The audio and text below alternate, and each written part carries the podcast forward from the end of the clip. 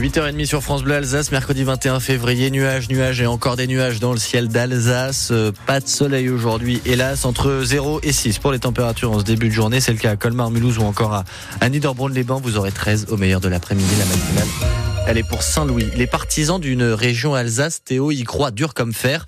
Cette année sera la bonne. 2024 signera la sortie de l'Alsace de la région Grand Est. C'est ce que pense en tout cas Frédéric Biry. Le président de la collectivité européenne d'Alsace continue de faire du lobbying. Il sera ce soir à Paris pour un débat à ce sujet. Et ce matin, sur notre antenne, il appelle le gouvernement à entendre son souhait. Nous, ce qu'on propose, c'est une collectivité unique qui rassemble les compétences département euh, et région.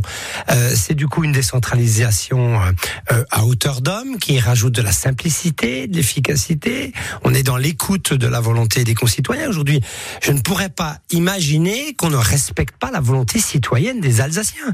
Les Alsaciens sont exprimés avec la consultation, avec la contribution citoyenne, avec les comités départementaux de sport. Ça va toujours dans le même sens. On est dans cette volonté claire euh, là, le, gouvernement a l'occasion de se saisir de cette demande forte et puis qu'on arrête de dire n'importe quoi. Aujourd'hui, la Lorraine et la Champagne-Ardenne peuvent se, constituer en région. Ils auraient à la fois la taille, le budget, le monde économique qui convient, etc. Ils sont naturellement tournés vers Paris. Là, on est naturellement tourné vers l'espace rhénan euh, pour qu'on redonne envie aux gens de s'engager. Le gouvernement qui doit présenter un projet de loi sur la décentralisation à la fin de l'année, ce sera la fenêtre d'occasion pour cette possible sortie de l'Alsace. Le gouvernement qui est plus occupé actuellement par la colère des agriculteurs en France, le Premier ministre va-t-il enfin l'apaiser? Il détaillera le contenu du projet de loi agricole d'ici une demi-heure. Simplification des normes, pesticides, transmission des exploitations. Les agriculteurs attendent beaucoup avant le salon de l'agriculture. Et je vous rappelle que nous sommes chez un agriculteur, un éleveur en l'occurrence ce matin, domaine des Buffons à Urvillers avec Caroline Paul. On continue les, les, les découvertes de celles et ceux qui représenteront la région Alsace au SIA à partir de ce samedi.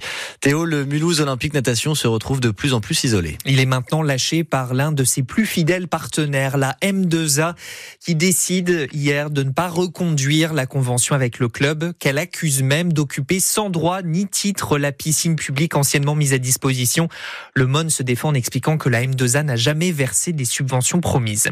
L'ONG de défense des consommateurs Foodwatch porte plainte contre Nestlé Waters, le groupe installé dans les Vosges j'ai soupçonné d'avoir traité illégalement ces eaux en bouteille sans en avoir informé les consommateurs. Radio France vous avait révélé cette histoire il y a quelques semaines. Le carnaval, lieu d'outrance et d'excès, il semble que la recette ne prenne plus partout en Alsace. Car le défi de la sécurité imposé aux communes pour ces événements toujours plus populaires est immense.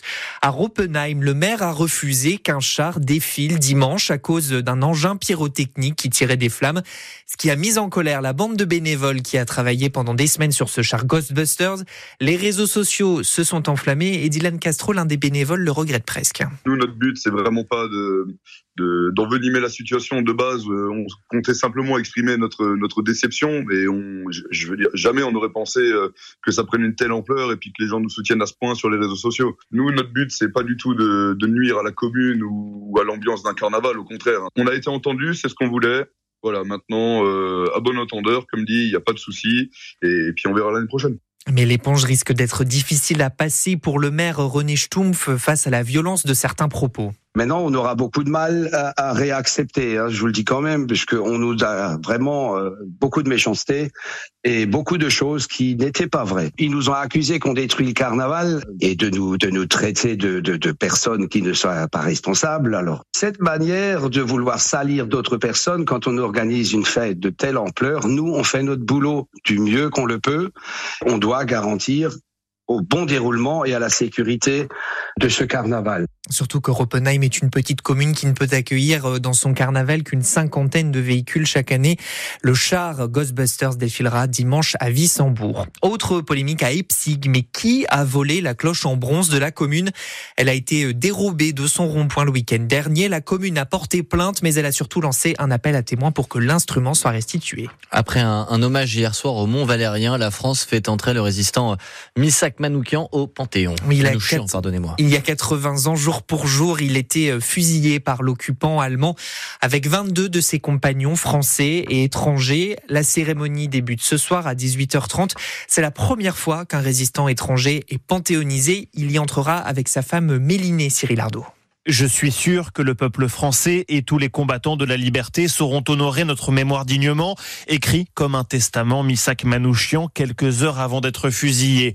Aucune figure de la résistance communiste ni de résistants étrangers n'a eu le droit jusqu'ici à l'honneur du Panthéon. Ce sera désormais chose faite. La cérémonie débutera par une revue des troupes par Emmanuel Macron, puis le chanteur Patrick Bruel lira la lettre d'adieu du résistant à son épouse. Les deux cercueils du couple seront recouverts du drapeau français. Sans doute le plus bel hommage pour cet homme mort en apatride qui se rêvait français mais s'est vu refuser la nationalité. Les notes de l'affiche rouge, chanson de Léo Ferré, revisitée par Feuille Chatterton, retentiront sur la place du Panthéon. Le chef de l'État prendra la parole dans la nef du tombeau des grands hommes. La cérémonie, elle, prendra fin aux alentours de 20h. Justement, voici ce que chantait Léo Ferré, l'affiche rouge. Nul ne semblait vous voir français de préférence. Les gens allaient sans yeux pour vous le jour durant. Chant qui résonnera pour l'entrée des cercueils de Missak et Méliné Manouchian au Panthéon, avec la commémoration aussi de 22 autres noms de, de résistants euh, qui ont participé aux côtés de Missak Manouchian à des actions euh, contre l'occupation allemande. Un été différent. Avait la couleur uniforme du givre.